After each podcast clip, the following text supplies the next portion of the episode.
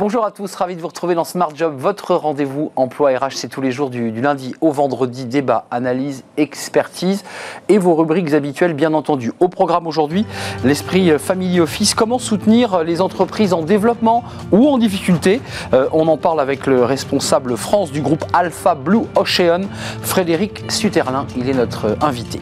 La pause café, elle est bien utile parfois. Les Zooms, les Teams et les mauvaises habitudes qui vont avec.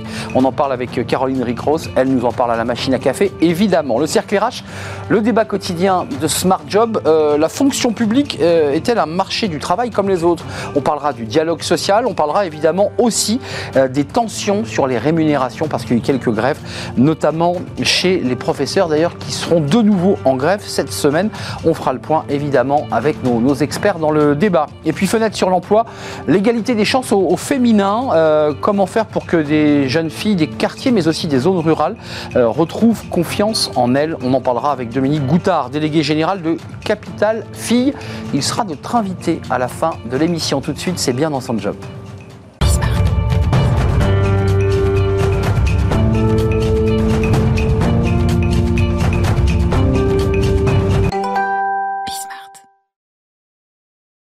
Bien dans son job et une fois n'est pas coutume, on va parler un peu de finance. Tiens, ça c'est intéressant dans une émission qui parle d'emploi et de RH.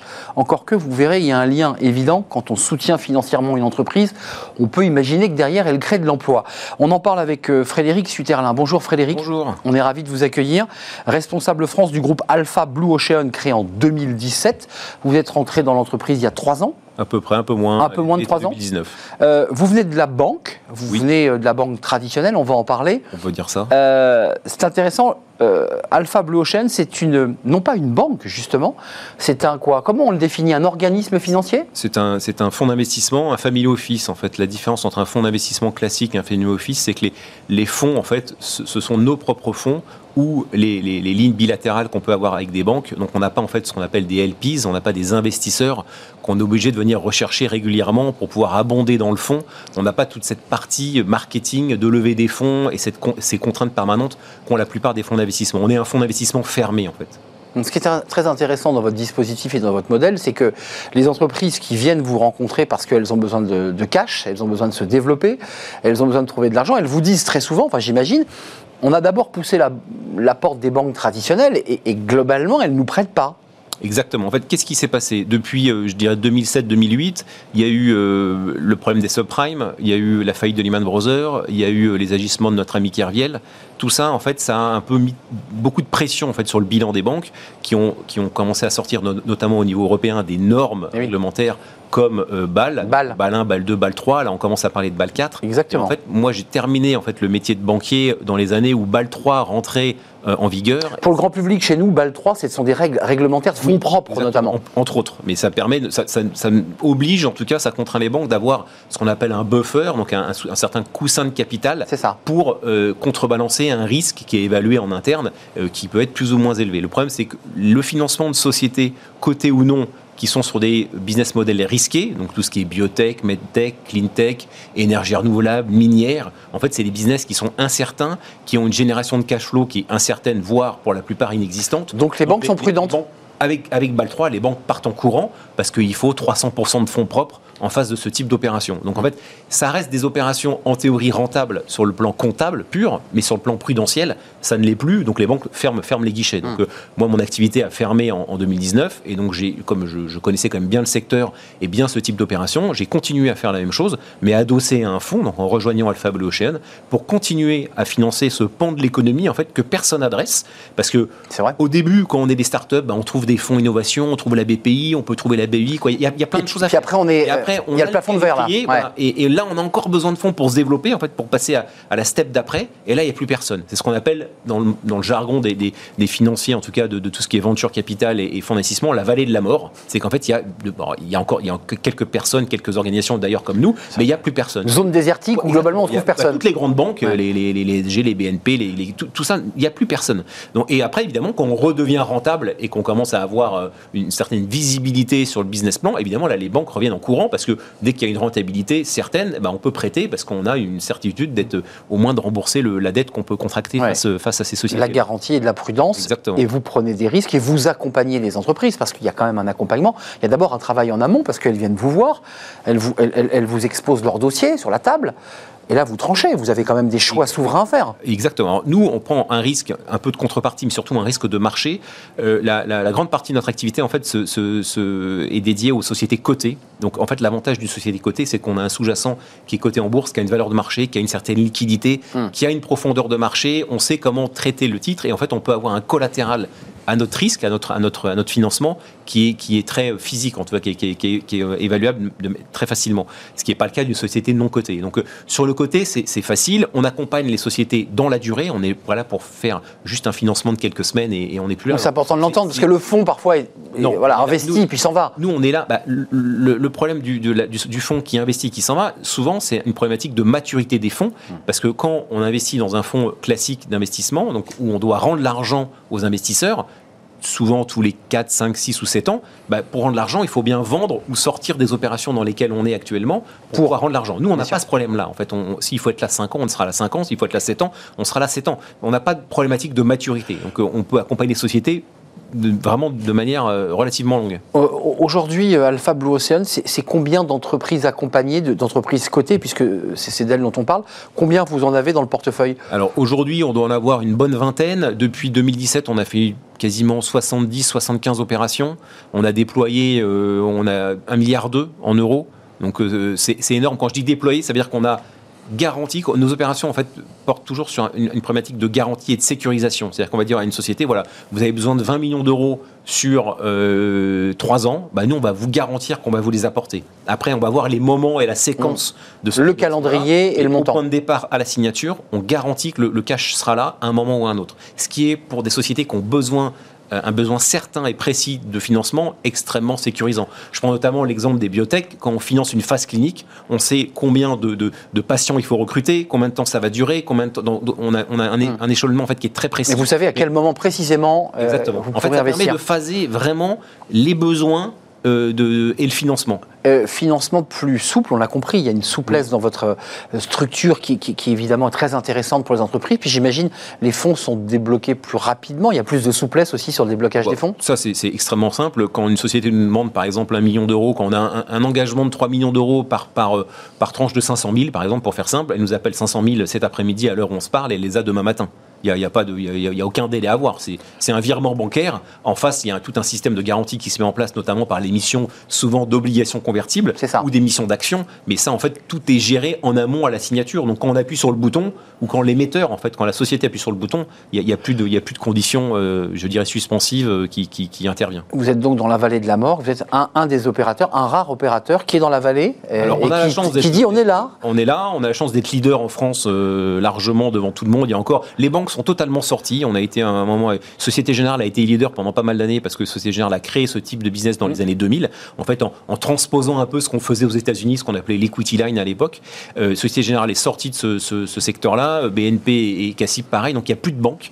Il reste un ou deux brokers, il reste quelques fonds, mais qui, qui font ça comme étant une activité annexe. Nous, c'est notre activité principale, donc on a la chance d'être d'être d'être leader sur ce type d'activité, ce qui est assez confortable. Deux questions, l'une sur vos risques à vous et sur le fait que vous entriez au capital de l'entreprise et donc que vous ayez une, une implication, je dirais, sur les créations d'emplois, sur la réduction des postes. Comment ça se passe? Vous, vous mettez la main, euh, vous descendez jusque là On peut mettre euh, euh, quand, quand, vraiment on reste et qu'on prend du capital dans une société, c'est souvent sur du non coté. Donc là, on va mettre la main dans, dans, ce qu'on appelle dans le cambouis. On va, ah la stratégie, l'organisation en fait, c'est les sociétés, on voit très bien dans les boards qui sont demandeurs de nos conseils pour pas décider tout seul. En fait, on s'en compte tout souvent. Mmh. Les, ça les rassure, ça. Ça les rassure d'avoir une contrepartie qui les challenge un peu, qui les oriente, qui leur dit, on leur dit tout à fait de manière transparente ce qu'on en pense. Après, ils prennent leurs décisions parce qu'on n'est pas majoritaire la plupart du temps.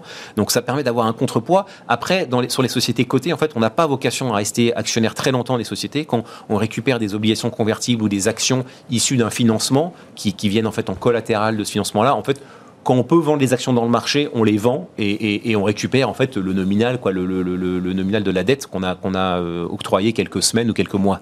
Quelques mois avant. Et votre zone de risque, à vous, parce que on a compris que les banques ne prenaient plus de risques sur des secteurs, euh, euh, des secteurs tendus. Donc, vous, comme vous dites, vous les adressez, mais, mais vous aussi, vous devez vous garantir. Alors, en fait, dans en finance, il n'y a, a, pas de rendement sans risque. Donc, si on ne prenait pas de risque, on n'aurait pas de rendement. Donc, oui, on prend des risques. On prend des risques déjà de contrepartie, parce qu'une biotech, c'est extrêmement volatile. C'est euh, euh, ça, ça, peut faire 3, plus 300% une journée. Exactement. Moins, moins 90 le lendemain. Donc, euh, il faut pouvoir gérer un peu ce risque. Mais en fait, le risque le plus important qu'on prend, c'est un risque de marché. Donc, c'est notre capacité d'analyse du marché par le comportement du titre de la société hmm. qui est cotée et avec qui on, travaille. D'où l'expérience des intervenants comme vous, Frédéric Suterlin, parce qu'il faut avoir une connaissance un peu historique, panoramique du marché, il faut le sentir. Oui, alors je ne suis pas le seul, hein. on, est, on est 25 maintenant chez Alpha Blue Ocean, il y a des gens d'une grande compétence, à la fois notamment en risque, donc il y a, on est des gens qui, travaillent vraiment le risque de contrepartie, le risque de trading. En trading pur, on a un desk de trading qui, qui est extrêmement performant, on a des analystes, on a des vendeurs comme moi, on a des gens qui font un peu d'ingénierie aussi comme moi, chacun un peu à son poste, et ça permet justement de ne pas faire n'importe quoi, d'avoir euh, euh, un compliance officer à temps plein qui gère toutes les problématiques compliance, les relations avec l'AMF, avec les autorités locales en fonction des marchés, les risques qui gèrent toutes les problématiques de, justement de, de, de, de concentration de ces risques-là. Et donc, on a, quand on prend une décision, les comités d'investissement qui se réunissent très régulièrement prennent une décision en connaissance de cause avec toutes les, tous ces, tous ces, ces paramètres-là et, et, et, pas forcément le risque de marché et le PNL, quoi, le résultat qui va en face. Il faut quand même euh, regarder un peu ce qui se passe autour. Merci Frédéric Sutherland de venir nous éclairer sur ce, ce travail euh, utile en direction des, entreprises bah, qui parfois ne trouvent pas de banque et ont, bien besoin de, euh, du groupe Alpha Blue Ocean euh, dans cette vallée de la mort, la Death Valley, parce que c'est de ça dont il était question. Merci, merci Frédéric de nous avoir rendu visite. Même chez Blue Ocean, Alpha, ils font des pauses café. C'est notre pause café et on va parler du Teams. tout le monde fait des Teams, évidemment. des Zooms, ça donne parfois mal à la tête et on a pris de mauvaises habitudes. C'est ce que va nous raconter Caroline Ricross.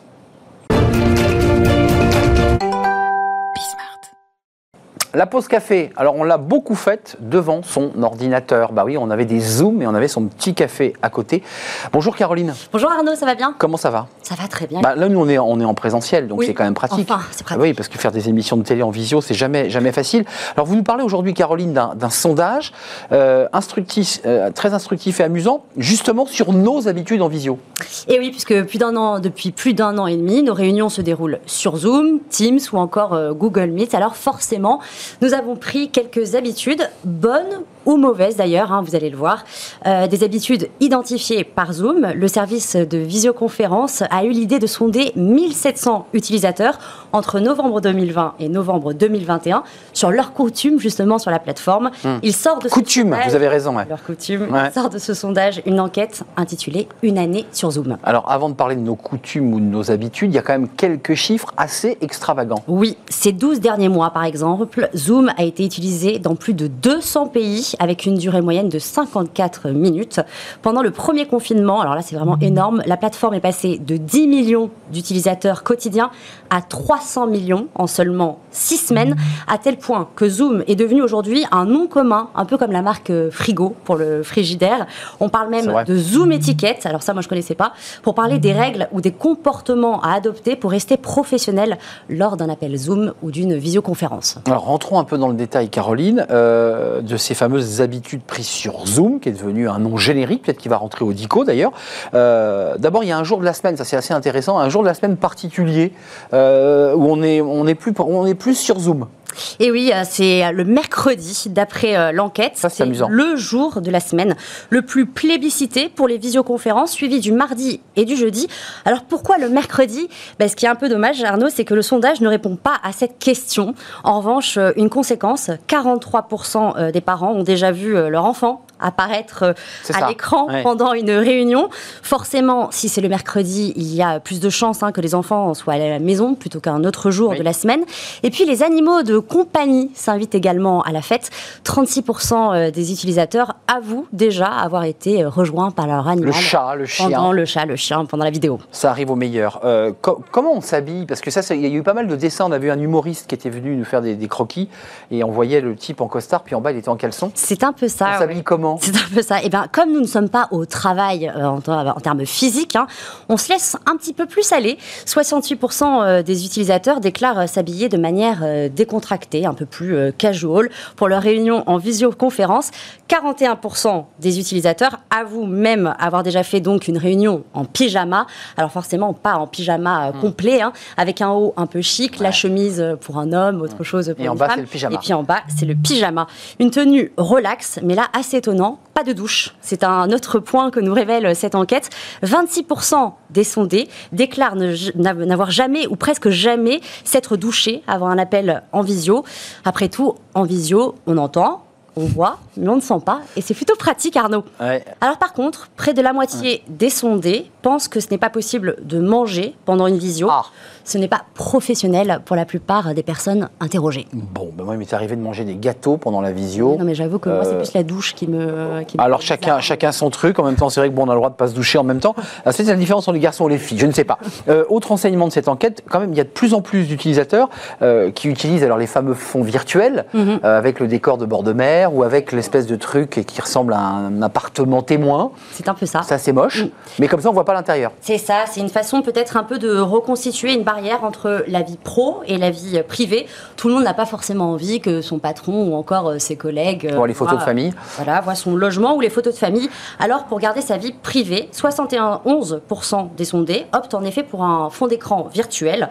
Parmi eux, 26% choisissent un paysage, 25% un arrière flouté et encore 20% le logo ou la marque de leur entreprise. Alors ça, c'est vraiment pour les salariés les plus consciencieux. Autre nouvelle habitude, le ménage à la carte. 43% des personnes interrogées avouent avoir nettoyé seulement la partie qui est visible à l'écran. Ça, c'est très drôle. Ça, c'est très intéressant. C'est comme l'image de soi qu'on reflète. Et l'enquête dévoile aussi les, lieux favoris. Ça, c'est très intéressant. Alors, hormis pour ceux qui n'ont qu'une seule pièce, c'était le cas des étudiants, des jeunes. Mais le lieu favori, c'est quoi? Bah, Peut-être justement qu'il y avait beaucoup de personnes qui ont été euh, interrogées, qui avaient une seule pièce, puisque le lit récolte euh, pas mal de suffrages. Plus de 4 utilisateurs sur 10 restent au lit durant euh, leur appel. Encore plus étrange, 21% des sondés disent faire leur réunion en marchant ou alors en courant. Alors ça, c'est pas pratique. Enfin, 11% ont déjà utilisé l'application Zoom dans les transports en commun. Contrairement à ce que l'on pourrait croire, la plupart des utilisateurs n'ont par contre aucun problème à allumer la caméra pour participer mmh. à une visio. 63% déclarent même préférer l'allumer pour participer à la réunion. Alors c'est peut-être l'occasion euh, de partager un moment convivial avec ses collègues, puisque par exemple 75% des utilisateurs saluent leurs collègues d'un signe de la main. On l'a beaucoup vu hein, mmh. pendant Comme la reine, différents confinements, c'est un peu ça. Ou alors l'occasion peut-être de se regarder, le fait euh, d'apprécier voir son visage d'ailleurs dans le retour caméra d'un appel en visio mmh. est même devenu un concept. On appelle ça le Zoom Vanity. Et plus surprenant encore, les réunions en visio sont la cause d'un surprenant boom de la chirurgie esthétique. En France, par exemple, vous en avez parlé, les demandes d'intervention ont augmenté de 30% selon la profession. Donc, c'est le, le, le, Vanity, en fait, a créé un choc et un désir de, se refaire le, nez ou les oreilles. Euh. Euh, c'est quoi les petites phrases que l'on dit le plus souvent en visio? Parce qu'il y a quand même quelques, quelques petites phrases euh, un peu rituelles. Arnaud, Arnaud, on n'entend rien, ton micro est coupé, allume ton micro. C'est exactement ça. C'est la phrase la plus utilisée. 71% des utilisateurs l'ont déjà dit. Et puis, autre phrase hein, qui revient régulièrement, est-ce que tout le monde peut voir mon écran hmm. ou euh, tout le monde est là, on peut commencer la réunion. Voilà, c'est un peu les phrases. Hmm. Sans compter que parfois il y a des documents qui arrivent en visio qu'on n'arrive pas à lire évidemment parce que c'est trop petit. Faut le préciser. Euh, Caroline, on termine avec quelques chiffres justement sur les temps de réunion. Alors elle dure en moyenne 54 minutes. D'ailleurs, de nombreuses études ont montré que pour être efficace, ces dernières devaient durer moins d'une heure, les réunions en visio. Hmm. Un mot également sur le nombre de participants. En moyenne, 10 personnes participent à ces Zooms. Et puis, si Zoom est un outil de travail, il a aussi euh, réussi à s'inviter quand même dans les apéros et les appels euh, entre amis. Euh, je ne sais pas si vous en avez fait pendant les différents confinements, mais comme en témoigne l'étude, 73% des utilisateurs ont déjà participé au moins une fois à une soirée en visio hmm. au cours de l'année 2021. Non. Alors maintenant, reste à savoir si quand cette pandémie sera enfin derrière nous, est-ce que les visioconférences vont se poursuivre ou est-ce qu'elles vont se terminer? Exactement. Est-ce qu'on ira prendre un vrai apéro? À une vraie terrasse avec des vrais gens Merci Caroline de nous avoir éclairé sur tous ces chiffres et sur cette espèce de sociologie de la, visio qui est en train de s'installer Euh, effectivement, euh, les garçons peut-être se lavent moins. Hein. pensez à prendre votre petite douche. On fait une, courte pause et on s'intéresse. Alors on vient à un sujet éminemment sérieux. Encore que vous allez le voir, on va parler de télétravail, la fonction publique. Est-ce que c'est un marché du travail comme les autres? Ça, c'est une question importante. Le dialogue social, le télétravail, la mobilité et évidemment les tensions sur les, salaires avec des manifestations, des revendications, notamment des, enseignants, mais pas seulement d'ailleurs, des cadres de la fonction publique. On en parle avec mes invités, c'est juste après cette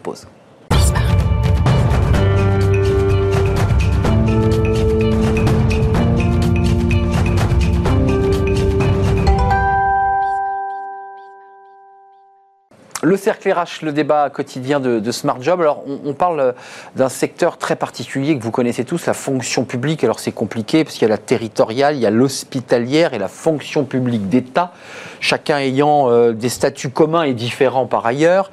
Euh, on va en parler parce que est-ce que c'est un marché du travail comme les autres? Euh, On voit des manifestations, ça c'est pour le grand public, hein, des, enseignants qui la semaine dernière et cette semaine vont de nouveau manifester, tant sur leurs conditions de travail que sur leur rémunération. On entend des infirmières qui, malgré le Grenelle, eh bien, continuent à expliquer qu'elles ne sont pas assez rémunérées. Est-ce que le dialogue social se fait bien, évidemment, au sein de la, fonction publique?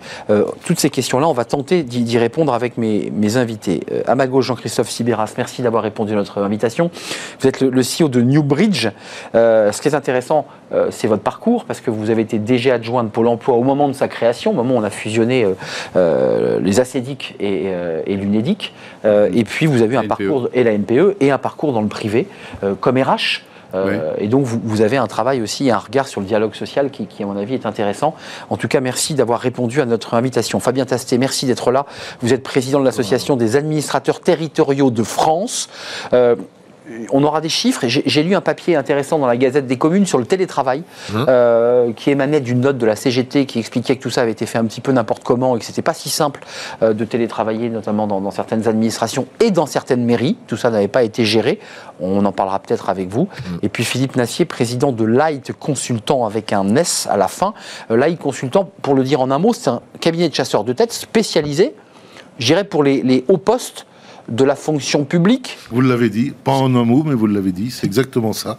Cabinet de chasse de tête pour les dirigeants des collectivités territoriales et du monde public et parapublic. Dans votre cas, comme ça on va éliminer le, sujet, vous, vous allez débattre mmh. avec nous, mais dans votre cas, on est sur des personnes qui sont un peu des euh, en mission. On, a un directeur général des services pour un département.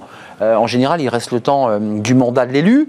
Donc cet homme, il n'est pas fonctionnaire, on est d'accord si, il est fonctionnaire. Il est fonctionnaire, il est détaché dans un job de directeur général des services, mais il est fonctionnaire pour la plupart. pour la plupart, pour la plupart. Il y a des DGS qui viennent du privé. Hein. Il y a des DGS qui sont contractuels peu de DGS qui viennent du privé. Il faut avoir une culture quand même des collectivités territoriales et du secteur public. Donc ils sont fonctionnaires détachés pour la durée de leur mission Détachés ou ils sont contractuels à, la question qu'on se pose, Fabien Tastet, parce que là, je me tourne vers vous et on, va parler du dialogue social dans quelques instants, mais on en est où sur cette problématique qu'on soulève dans, notre émission? Est-ce que euh, la fonction publique est un marché du travail comme les autres? Moi, objectivement, j'ai l'impression que non. C'est presque impropre d'ailleurs de parler de marché du travail dans la fonction publique, non? Vous savez, l'association des hauts fonctionnaires territoriaux, on se bat depuis des années pour qu'on ne voit plus euh, dans ce pays euh, les, les, choses en blanc et noir dès qu'on parle du privé et du public. En les opposant, donc. Je pense qu'il faut, c'est vrai en matière d'économie, où l'économie de marché a besoin de l'investissement public. C'est vrai en matière de management, de ressources humaines. Il faut arrêter de considérer qu'il y a un mur entre le public et le privé, que ce sont deux mondes complètement différents, qui ne se parlent pas, qui obéissent à des logiques euh, absolument contraires. Bien sûr qu'il y a des différences. Le moteur... De statut? euh, Le moteur de, de, de, de la, de l'entreprise privée n'est pas l'intérêt général qui guide les collectivités publiques. Il y a le statut. Combien euh, on recense de fantasmes sur le statut. On y viendra peut-être. Hum. Mais bah, le statut, il a bien des bah, Excusez-moi, le, statut, c'est la protection de l'emploi. Mais c'est vrai que c'est oui, mais, mais qui a sorti d'obligations aussi, qui sont d'ailleurs des obligations qui ont été créées pour les citoyens, en faveur des citoyens. Donc c'est vrai que le statut, ça fait une différence. Je ne dis pas qu'il n'y a pas de différence, mais il y a aussi beaucoup de similitudes. Hum. Il y a aussi beaucoup de similitudes dans le déroulement des carrières, dans le euh, dans la dans la qualité managériale. Vous savez, aujourd'hui, dans le secteur public et particulièrement dans les collectivités locales, on n'a rien à envier en matière de d'ambition managériale à ce qui se fait, euh, à ce qui se fait, euh, à ce qui se Vraiment fait dans, euh, dans le privé. Vous parliez de télétravail. Moi, je peux vous dire que depuis deux ans, dans cette période très difficile qu'on a tous connue, que les entreprises privées comme les, les collectivités euh, euh, Territorial. ont dû traverser, moi, je peux vous dire qu'il y a des collectivités locales, des, des- des entités publiques qui sont extrêmement en pointe en matière de télétravail. Nous venons de faire, l'association des hauts fonctionnaires territoriaux, une étude sur la pratique du télétravail dans les collectivités locales. Et, et cette étude, elle montre J'ai vu que qu'on a su mettre en place, Oui. qui a donné satisfaction, qui a donné de l'agilité aux collectivités. Donc, vous voyez, on a ces... Vous avez lu l'article de la Gazette des communes hein, qui dit un peu l'inverse, qui dit d'accord. bon globalement tout ça s'est fait de manière empirique, chacun Euh, s'est un peu je peux vous débrouillé. dire que les praticiens qu'on a interrogés, euh, ils nous ont répondu qu'ils avaient développé le télétravail, que ça s'était fait avec beaucoup d'agilité, que ça avait permis à la collectivité de se redéployer, de se réorganiser pour traverser au mieux cette période de crise. Donc voilà, tout ça pour dire On que parle collectivité territoriale. Ça s'est fait avec beaucoup d'intelligence dans les collectivités territoriales. un peu moins, à l'État peut-être. euh, euh, à La fonction publique d'État. Je, je reviens, si vous Ouais. permettez, sur ce qu'a dit Fabien. Et Juste sur un domaine, la différence entre le public et le privé, on parle d'efficacité, de, de hum, profit, tu disais, euh, sur le secteur euh, privé. Moteur Il y, a un point, il, y a, il y a un point qui est commun, c'est l'efficacité, c'est la productivité, l'efficacité et même le résultat financier. On est dans l'équilibre. Hum. Même la productivité, Même la excusez-moi. Il productivité, y a eu absolument. quelques polémiques dans les euh, collectivités territoriales où euh, le temps de travail, la manière dont, dont on occupait son temps de travail. Enfin, je, je me tourne vers vous, Jean-Christophe Sibéra. Je sais peut-être que vous allez être un peu discordant, mais j'ai lu des rapports qui étaient assez accablants, euh, notamment qui venaient de l'IFRAP. Alors, je sais que c'est une institution qui, qui décrit souvent la fonction publique, mais Pas tout à fait la même approche qu'eux. mais- pas la même approche, mais qui Mais on dénonçait adore débattre finalement avec eux, euh, euh, un, un- un secteur, en tout cas la fonction publique globalement, qui fonctionnait pas avec les mêmes règles, les mêmes rythmes, euh, la même manière de travailler. Si vous voulez, le- d'abord, il y a un cadre qui est quand même très très différent, ça a été rappelé. Euh, donc vous êtes dans une entreprise privée. Moi, j'ai opéré Bah dans oui. les deux mondes, on va dire, donc je vois assez bien les différences. J'ai vraiment été fonctionnaire au tout début de ma carrière. En fait, Vous euh, n'êtes plus donc? non, je suis plus fonctionnaire. Non, non. Mais je l'étais 15 ans quand même dans différentes euh, ministères et juridictions. Mais euh, la grosse différence, franchement, j'ai passé 25 ans dans le privé, c'est que le privé, quand vous êtes dans le privé, euh, vous êtes dans un monde de concurrence et qu'en fait, euh, on ne sait pas si l'entreprise dans laquelle vous êtes, elle sera encore là dans deux ans, trois ans, cinq ans. Mais oui.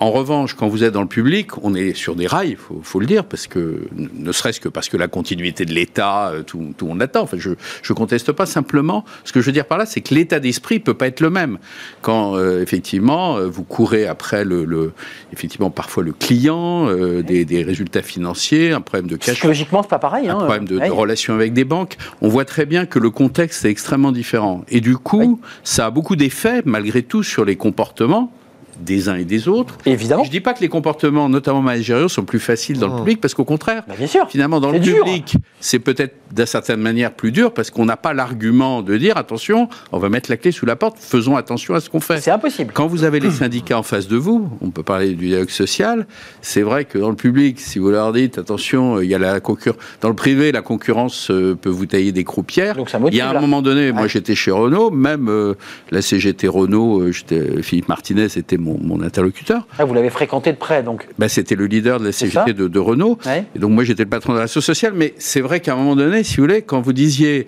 attention à nos coûts, attention à la concurrence, Il écoute. c'était un argument que dans le, dans le, dans le public, en tant que manager, je, je ne peux pas utiliser. Donc je dis, les contextes sont différents, mais ça ne veut pas dire que c'est plus simple dans l'un ou dans l'autre. Fabien Tasté, réponse. Excusez-moi, euh, précisons pour ceux qui nous regardent, parce qu'on parle beaucoup RH emploi dans le privé. J'ai lu, c'est important de le préciser, que les fameux CHSCT réformés dans le privé ne le seront qu'en janvier 2023 dans la fonction publique, c'est-à-dire que fusion euh, des, des Des instances comités. et des comités.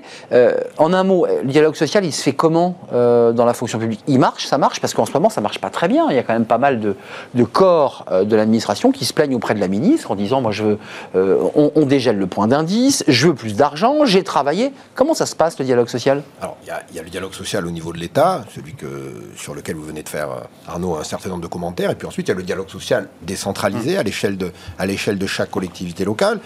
C'est un dialogue social qui est mature aujourd'hui. Et c'est pour ça que je disais tout à l'heure que la, la, la qualité du management, c'est très important. Et aujourd'hui, je pense qu'on est à maturité en termes de qualité de management dans les collectivités locales, parce que sur le dialogue social, chacun défend euh, ses intérêts, c'est normal, et on n'est pas, on n'est pas en co-gestion, hein, on n'est pas là, euh, le, le, le, euh, les élus, les, les fonctionnaires et les hauts fonctionnaires qui les assistent sont pas là pour co-gérer avec. Fabien, le dialogue social se fait entre les syndicats et qui, les élus ou, les ou élus, DRH de la région ou du département? Avec les élus locaux, avec les élus locaux, et puis avec avec l'administration qui les assiste. Et moi, je trouve qu'il se passe plutôt de bonne façon. Le dialogue social est pas fait pour qu'on soit tout le temps d'accord, je le disais, on n'est pas en, en cogestion, mais il faut être capable d'avoir un dialogue mature.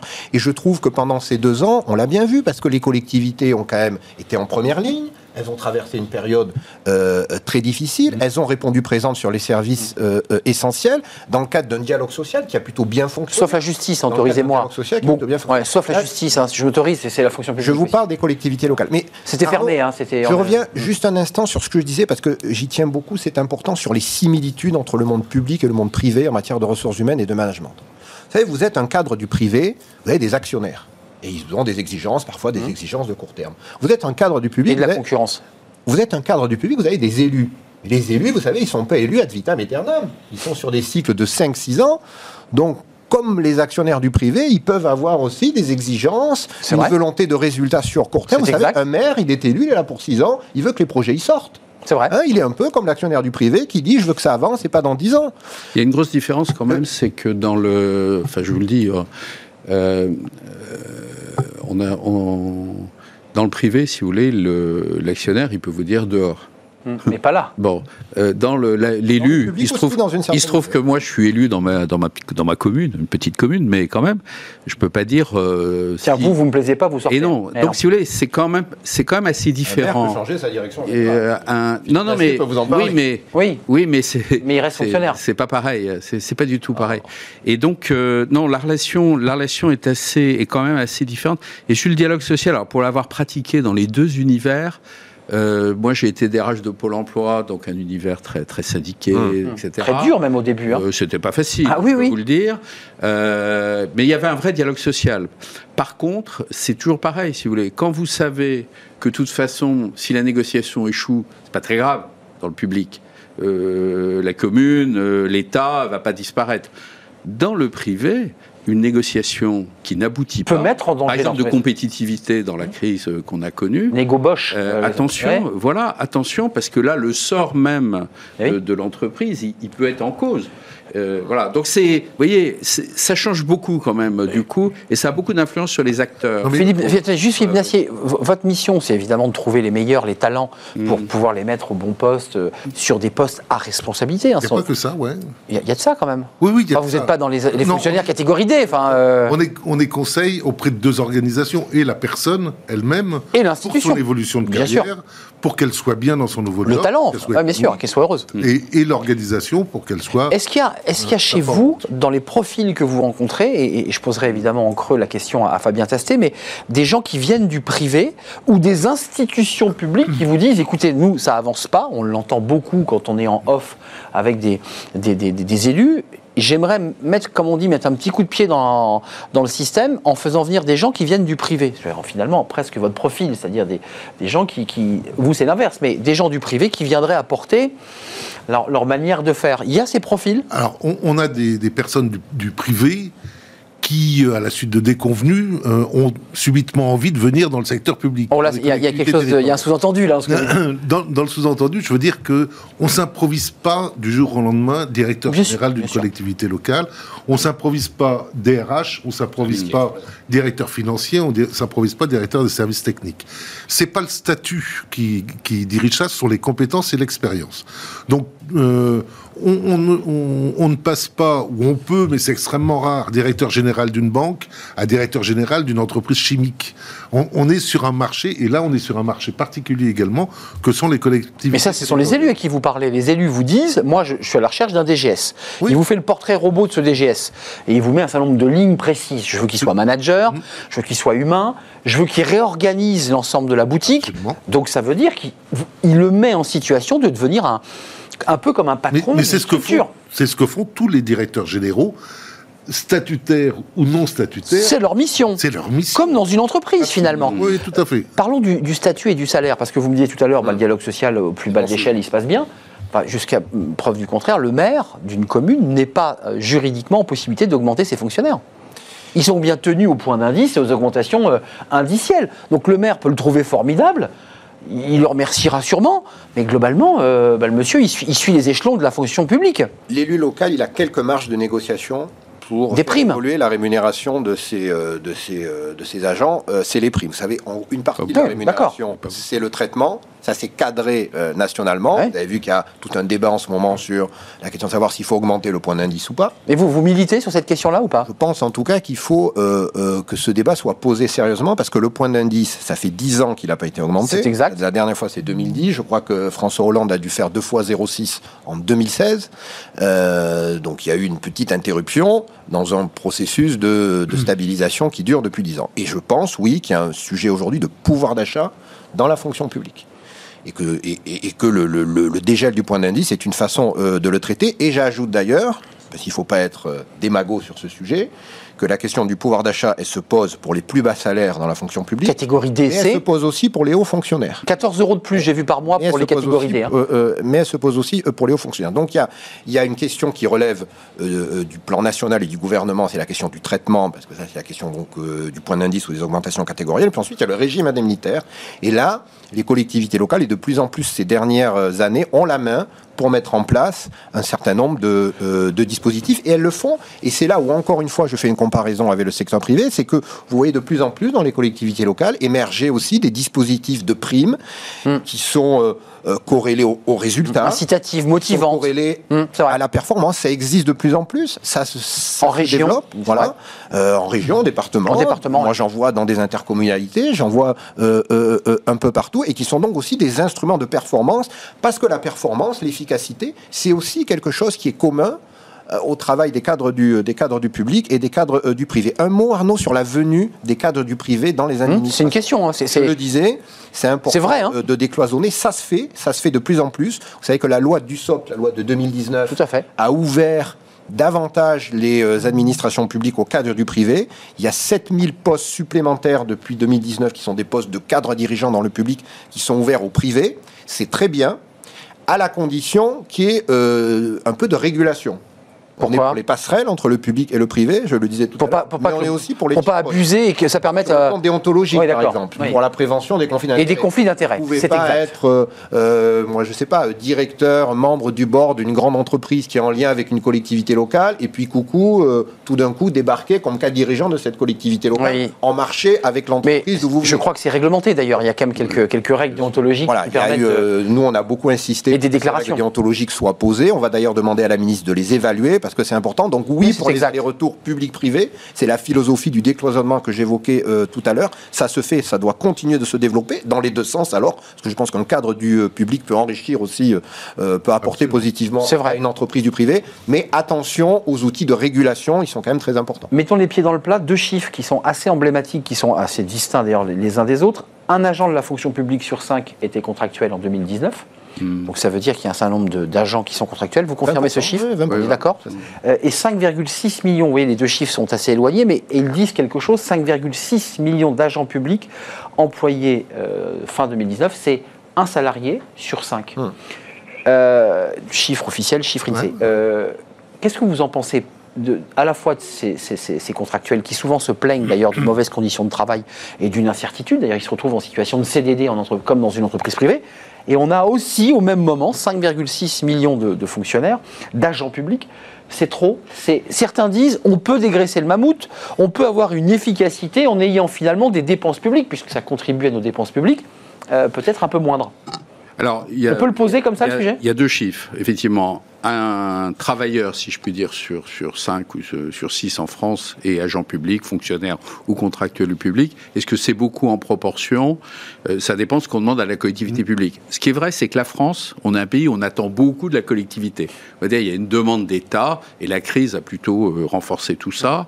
Et on s'aperçoit que malgré les promesses des uns ou des autres euh, en 2017, même le président actuel avait mmh. fait des promesses, ça va pas être atteint. Alors, après, la, la deuxième question, question, c'est moi ce que je pense le vrai sujet. L'argument c'est le Covid, hein, vous comprenez bien Oui, mais- c'est euh, Non, besoin mais de des Covid. Après, je pense que le vrai sujet, c'est pourquoi y a-t-il autant de fonctionnaires euh, parce que c'est extrêmement rigide, hein, le, le statut de la fonction publique. On l'a parlé en matière de rémunération. Moi, j'ai été fonctionnaire, j'ai géré des fonctionnaires. Enfin, je veux dire, je, je vois très très bien ce qui se passe.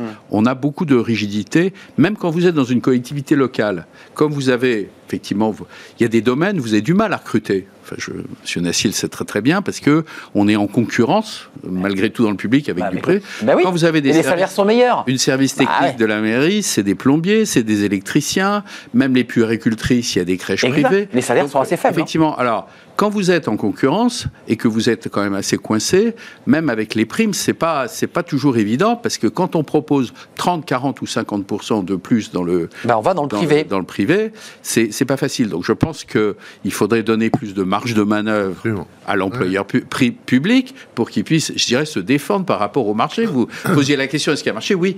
Et Mais le permettez-moi, le- ouais. et dans beaucoup Ou de alors, pays, pourquoi ils bosseraient pas avec les artisans privés Re- euh, Regardons dans d'autres dans d'autres pays, en, en Allemagne, en, en Angleterre, j'étais en Suède il n'y a pas longtemps, la, les- la plupart du temps, les agents publics sont tous contractuels. C'est c'est très limité, les, les fonctions régaliennes. Donc ça, c'est une purement tradition française, ça. Et nous, effectivement, dans les fonctions qui sont de prestation de services, euh, les crèches, euh, le- etc., il y a beaucoup de choses que, que font le. le on Pourrait être privatisé. On, Bah, on devrait, on devrait pouvoir avoir des contractuels ou on devrait plus facilement cas. pouvoir recourir, ce qu'on fait d'ailleurs dans le public, à des prestations. C'est euh, ce voilà. que l'on fait déjà. Mais, mais pas assez. Parce qu'il y a des à résistances. 5,6 millions quand même. hein. Il y, a, il y a des résistances quand, quand vous dites, par exemple, je connais pas beaucoup de communes où on, on pourrait dire, bon, pourquoi euh, c'est nous qui faisons euh, les crèches, par exemple? Pourquoi, pourquoi c'est nous? Il y a des crèches privées, des crèches publiques. Finalement, il y a beaucoup d'inertie quand il s'agit de, de réfléchir à ça. De temps en temps, la Chambre régionale des comptes, elle vient vous titiller un peu en disant, etc. Même la Cour des comptes tout court, hein, qui dit attendez, euh, euh, enfin, les collectivités locales, c'est les chambres. c'est les chambres régionales. Et mais, donc- Non, Fabien- mais- Fa- attendez, Voilà. Le problème- la- la- Philippe Nassier et Fabien Tastet, parce que c'est, il y a le débat du Ouais, chiffre qui est, politique dans la campagne présidentielle. Certains disent il faut réduire le nombre de fonctionnaires. Je ne citerai pas, mais les candidats, certains l'ont évoqué très clairement. Et puis il y a des contractuels qui, s'ils nous regardent, se disent mais attendez, moi j'aimerais bien être titularisé. Ça fait 5 ans que je fais le même boulot et sortir de la précarité. Fa- Fabien va répondre mieux que moi, mais au niveau des crèches, faisons confiance aux élus. Ils savent, Utile ou pas Vous pensez que c'est ils savent gérer bah- la- l'argent de la, de la commune, ils savent gérer leur argent. Ils savent, c'est eux qui, dé- qui détiennent cette, euh, ce savoir de d'externaliser ou non. Enfin, il y a quand même cer- des crèches sujets. privées, parfois pour la moitié euh, dans une ville, Oui, moitié crèche privée, moitié crèche publique. On se dit, tiens, pourquoi? Le- tout le privé n'est pas forcément une bonne solution. Hum. Enfin, c'est- je, je me tourne vers le directeur général des services parce raison. que La- Oui, vous êtes DGS, hein, je précise. Oui, bien sûr. Non, mais je ne l'ai pas précisé. Sortons des dogmes dans cette affaire et soyons pragmatiques. Il y a des, et Philippe l'a parfaitement dit, il y a des élus qui font le choix de gérer un certain nombre de services publics par des fonctionnaires. Et ça marche très bien. Il y a des élus qui vont faire le choix, dans une autre collectivité, dans un autre contexte socio-économique, territorial, de gérer le même service public par des entreprises, contrôlées évidemment par la collectivité publique, puisqu'il y a des services publics. Et ça marche très bien aussi. Regardez l'eau, par exemple. L'eau, C'est une un délégation. service public extrêmement important. Alors il y a une mode là qui est en train de se Enfin, un pour la régie ça se remunicipalise. Hein.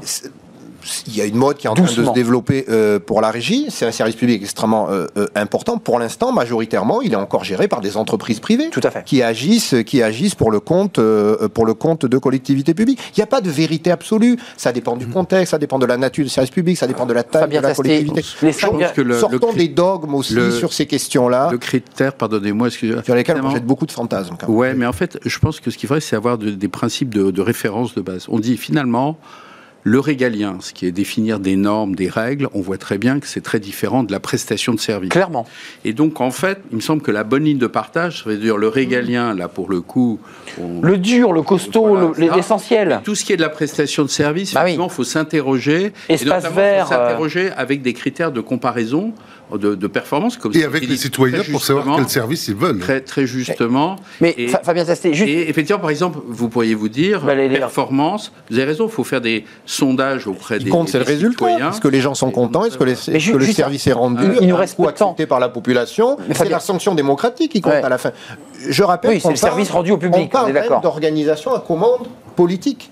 Hmm. qui, sont, qui reposent sur des, sur des mécanismes démocratiques. À la fin, ce qui compte, c'est que les gens qui votent pour vous au niveau national comme au niveau euh, local, c'est bah, les lecteurs qui tranchent. À la fin du bilan, quels sont les services qu'on me délivre, combien je les paie, je suis content, je garde la même équipe, je suis pas content, mais je la change. Donc je ne vais pas citer la collectivité. Il y a une sanction aussi. Fabien On tout à l'heure d'une sanction dans le monde de l'entreprise.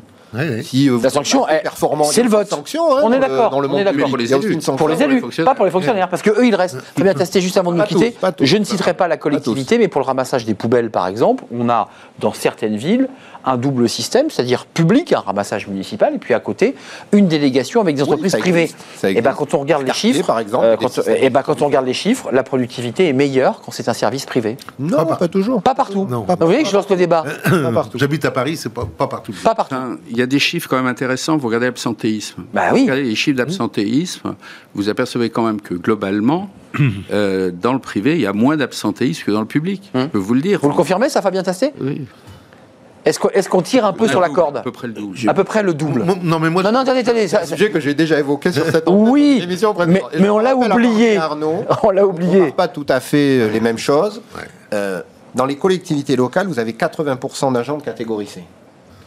Et beaucoup de ces agents sont sur des métiers qui sont des métiers pénibles. C'est des euh, gens qui travaillent dans des cuisines centrales, qui préparent des repas pour les enfants dans les, dans les écoles et qui portent des, euh, des soupières toute la journée. C'est des gens qui sont sur le terrain, des cantonniers, etc.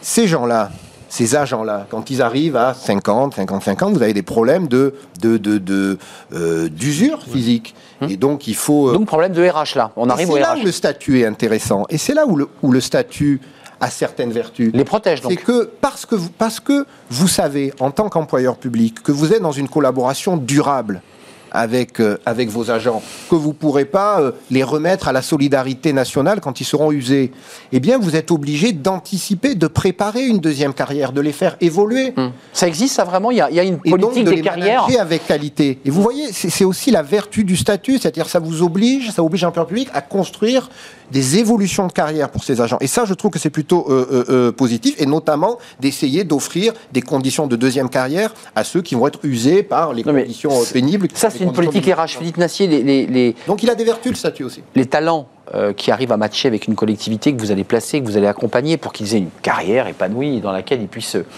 mais je mets des guillemets, s'éclater. Euh, comment ils la regardent, cette fonction publique? Parce qu'ils arrivent aussi parfois de l'extérieur. Ils ne sont pas dupes de, de, l'espace dans lequel ils arrivent. Donc ils doivent se dire c'est pas simple quand même. Il faut faire bouger les lignes. Il y a beaucoup d'inertie, il y a de l'absentéisme.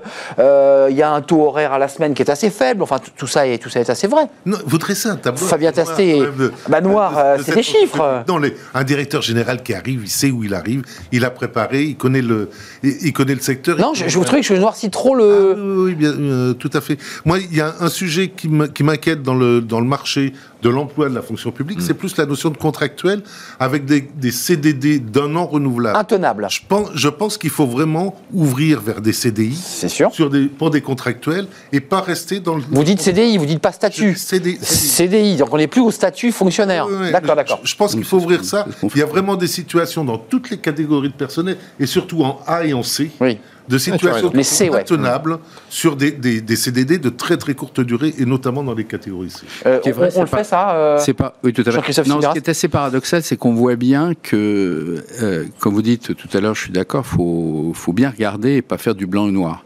Dans le, dans le public, vous avez 5,6 millions, 80% de fonctionnaires très protégés et 20% précaires. Très précaires. J'allais dire parfois plus que dans le privé d'une certaine manière. Parce qu'il reste plus longtemps CDD que dans le privé. C'est trois, ça peut aller trois ans, renouvelable une fois. C'est long. Et c'est seulement au bout de six ans que vous pouvez devenir CDI. Alors, on a une politique de CDIsation mmh. ici ou là, parce que ne serait-ce que si vous voulez, et puis si vous voulez garder les gens, il, faut les... y a un moment donné, faut il faut les intégrer. bah ouais, euh, ça marche pas. Mais ce que je veux dire par là, c'est que c'est vrai que moi, je me suis toujours demandé, mais pourquoi y a-t-il des règles aussi différentes entre les, les CDD, l'intérêt bah du, privé, et, le public. Alors vous dites c'est l'intérêt général, le service public, mais souvent c'est des mots, c'est jamais très très bien explicité. Et donc, euh, en fait, effectivement, dans le public, il y a un statut euh, des contractuels qui est pour le coup mmh. assez discutable. Merci à vous, c'est terminé. J'aurais bien prolongé ce débat au, risque de faire répéter des choses que vous aviez déjà dites sur le plateau quand vous étiez venu, mais c'est toujours un plaisir de vous accueillir, puis d'aller au fond des choses, de dire les choses sur, sur ce sujet. Ni blanc ni noir, c'est ce que je retiens aussi de ce, de ce, débat. Merci à Fabien Tasté, président de l'Association des administrateurs territoriaux de France, et vous êtes directeur général des services d'une collectivité, si je ne m'abuse. Philippe Nassier, merci d'être venu. Chasseur de tête, mais pour les postes de la fonction publique euh, à haut potentiel, enfin en tout cas des, des, cadres, président de Light Consultant. Et merci à Jean-Christophe Sibéras, CEO de Newbridge, avec un pied, on l'aura compris, euh, dans le public, enfin dans la vie, euh, dans la carrière publique, et puis un autre, une longue carrière dans le privé. Une plus grande partie de votre carrière s'est faite dans, le, dans, le, privé. Merci à vous trois. On termine avec Fenêtre sur l'emploi. On parle de l'égalité homme-femme et aussi de la situation des femmes et des jeunes femmes. On en parle, c'est tout de suite.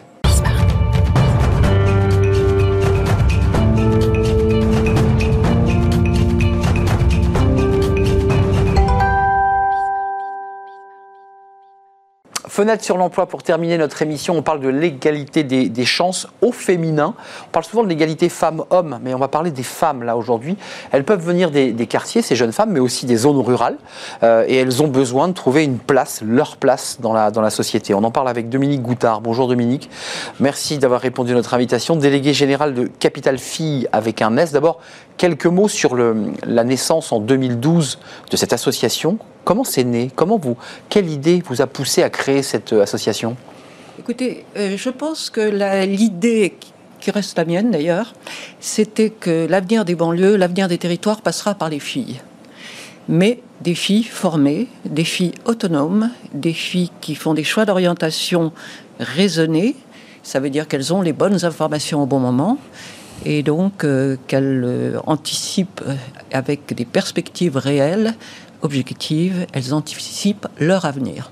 Alors, vous ouvrez notre échange sur ces filles, ces jeunes filles des quartiers, souvent à très fort potentiel, mais qui sont un peu bridées, et à qui finalement vous, vous, allez faire grandir. Mais il y a aussi, et j'aimerais qu'on en parle aussi, ce sont ces jeunes filles des zones rurales, mhm. en dehors des métropoles, elles aussi sont très loin de tout. Vous avez tout à fait raison, mais ce que je constate, si vous voulez, parce qu'effectivement, Capital Fille est aussi en rural, c'est que les problèmes, pour des raisons différentes, les origines ne sont pas les mêmes. Mm. Origine géographique, pas toujours, mm. mais en réalité, manque d'information, manque de soutien ou d'ambition familiale pour ces jeunes filles euh, qui sont souvent euh, démunies pour prendre des, des initiatives ambitieuses pour elles-mêmes. Alors, Dominique Goutard, parlons concrètement du travail que vous menez depuis 2012 en direction de ces jeunes, ces jeunes filles.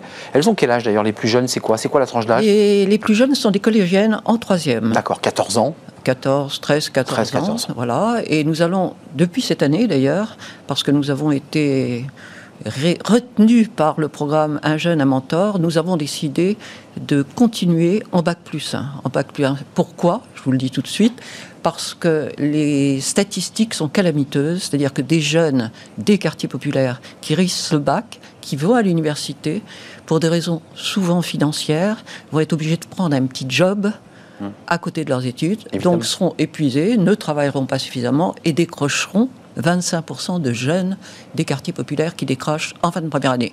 Donc ça, c'est insupportable. Donc nous avons décidé que nos filleuls Capital Filles, nous les accompagnerons, nous les accompagnons d'ores et déjà également en bac plus 1. Et j'espère l'année prochaine en bac plus 2. Oui, parce que vous avez raison, ce, petit passage de la première année d'université où euh, d'abord on est dépaysé, on est un peu perdu dans, le. Euh, et, en plus, si le boulot arrive, euh, effectivement, on n'a plus le temps de travailler et on rate le diplôme et on abandonne. Je précise quand même, c'est important parce qu'elle est venue sur notre plateau, Elisabeth Chungi. Je crois que c'est elle qui, qui, qui, est la nouvelle présidente. La nouvelle présidente. ce qui m'amène à, parler d'un mot d'Orange parce que qui vous soutient beaucoup dans, dans, dans votre action et initiative. C'est un travail, quoi. Vous co-construisez avec Orange on co-construit très certainement. Moi, je suis ravi. D'abord, j'ai euh, Capital Phi a bénéficié beaucoup de l'engagement de Stéphane Richard au départ, et depuis cette année, nous avons une jeune présidente absolument formidable. Donc, je suis ravi euh, de co-construire, mais nous co-construisons, si vous voulez, comme on est un programme extrêmement décentralisé, nous co-construisons avec l'ensemble de nos entreprises partenaires, mais je dirais la même chose de tous les rectorats, puisque c'est un programme Éducation nationale. Très concrètement, comment vous allez les chercher et qu'est-ce que vous leur proposez à ces jeunes filles? Alors ces jeunes filles, euh, comment nous les... D'abord, Capital Filles fonctionne par le volontariat. Les marraines Capital Vie, je vous en dirai un mot, ce sont toutes des femmes euh, qui s'engagent volontairement, qui sont toutes en activité. Des mentors avec un E Mentor ES. ES. Absolument. Alors, ce sont des femmes qui s'engagent volontairement, qui sont d'ores et déjà, qui savent que leur entreprise a fait le choix de la diversité et de la mixité des métiers. Ça, c'est un point très important. Et par ailleurs, bah, les jeunes filles sont aussi des volontaires. Alors les jeunes filles, si vous voulez, on les accompagne de deux façons, pour dire les choses rapidement. D'abord, d'abord, en atelier collectif, et ça dès la troisième. Donc de... Ce qui nous permet, de, je voudrais le dire quand même, d'accompagner cette année plus de 14 000 jeunes filles plus de 14 000 mmh. jeunes filles. Très impressionnant. C'est oui, je le pense, parce que nous avons démarré tout petit et aujourd'hui et chaque année les chiffres augmentent. Alors tout ça parce que nous avons de plus en plus de marraines, parce que nous sommes partout sur le territoire français. Donc des ateliers collectifs en troisième, en seconde, en première, en terminale et bien sûr en bac plus 1. Groupe de parole, groupe d'échange, on écoute, on a des gens qui vous donnent inspirants, comme on dit Voilà, on va pas dire, euh, puisque c'est très à la mode des femmes inspirantes. Inspirantes. Ce sont en fait nos marraines, nos marraines Capital Filles, qui sont complètement décentralisées, hein, puisqu'on est partout dans les hmm. régions. Donc Orange, ce sont des marraines Orange, qu'il s'agisse de Perpignan ou de Lille, etc. Mais c'est vrai, on a plus de 80 entreprises partenaires aujourd'hui. Ce qui nous permet d'atteindre 1301 marraines Capital Fille. Nous avons une armée de marraines Capital Fille qui sont des femmes comme moi, en activité, et qui décident d'accompagner une jeune fille. Alors c'est le deuxième axe de Capital Fille en tutorat individuel pendant l'année de terminale vous parliez de confiance tout à l'heure, quand, et vous, vous mentorez. Enfin, je veux dire, vous êtes aussi une actrice, faites partie de ces, ces femmes mentors euh, orange. Euh, qu'est-ce que vous leur dites et quel est l'échange qui se construit avec ces jeunes filles? Qu'est-ce qu'elles vous disent d'abord? Alors, les jeunes filles, si vous voulez, euh, d'abord, elles sont toutes différentes, même si elles ont toutes en commun d'être de milieu social extrêmement modeste et d'être d'origine essentiellement issue d'une immigration plus ou moins récente.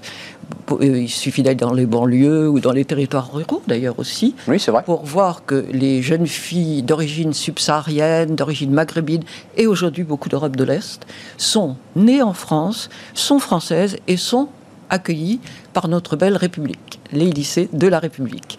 Le comment dirais-je, comment, comment les captons-nous? On les capte parce que nous faisons en terminale, c'est le premier atelier collectif que nous organisons dans l'année scolaire, c'est en octobre-novembre, un atelier en terminale. À l'intérieur des établissements, on est bien d'accord Toujours. De manière à être identifié. vous avez tout à fait raison. Si ça marche, Capital Fille, c'est un succès indéniable.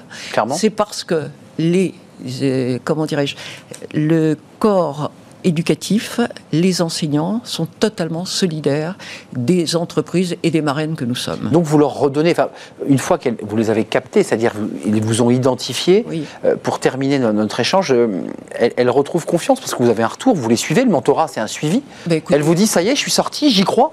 Bah, écoutez, d'abord, si vous voulez, on fait des statistiques. Hein. On a une étude d'impact avec EY chaque année. Euh, ce qui me réjouit beaucoup, c'est que les jeunes filles que nous accompagnons, qui partent avec le maximum de handicap, hein, faut le savoir. Hmm. Parce qu'on n'a pas les ambitions que vous avez, que moi j'ai pour mes enfants, hein, dans leur famille. En revanche, elles réussissent mieux le bac que la moyenne nationale, mais trois points et demi au-dessus du bac, au-dessus de la moyenne nationale. Et ça, je sais, je peux dire bravo les marraines. Parce que c'est les marraines que nous euh, sommes qui allons justement leur donner confiance, leur donner de l'ambition. Vous révélez leur potentiel en fait. Mais tout à fait. Elles, ont de, elles sont de haut potentiel. De haut potentiel. Imaginez que les entreprises vont les chasser parce que les entreprises ont besoin de jeunes femmes d'abord, parce qu'il n'y a pas assez de femmes, comme vous le savez. Je regardais vrai. les réunions. Aujourd'hui, c'était une exception. Hein. Vous, avez euh, très, très, souvent, euh, nous avons deux femmes sur ce plateau et parfois qu'un homme. Ben oui, bien sûr. Mais euh, il n'y en a pas. Non, il y a pas suffisamment de femmes dans les, les, hauts postes de responsabilité et en tous les cas dans les métiers techniques, industriels, etc. Donc, clair. des entreprises très engagées, des entreprises très engagées pour la, pour la diversité. Figurez-vous que ces jeunes filles, elles parlent l'arabe, elles parlent le wolof, elles parlent toute une série de langues qui sont utiles aux entreprises qui vont travailler dans ces pays-là. Merci Dominique Goutard de nous avoir rendu visite, de nous avoir donné envie aussi, peut-être vous qui nous regardez, de devenir des marraines oranges euh, de Capital et Filles. entreprises. Et d'autres, parce qu'il y a 11 entreprises qui vous accompagnent dans cette euh, belle aventure. 80, entreprises. 80. Ça sera donc le dernier mot, le chiffre 80, délégué général euh, de Capital Filles. Il y a un site internet évidemment, si vous êtes intéressé, allez donc vous renseigner. Merci à toute l'équipe, merci à notre réalisatrice Lauriane, Lauriane Boué, merci à notre réalisateur au son Michael et merci à Fanny Griesmer qui m'accompagne chaque jour dans cette belle émission. C'était un vrai plaisir. Je vous retrouve demain, bien entendu, pour de nouvelles aventures, de nouvelles rencontres. Portez-vous bien d'ici là. Bye bye.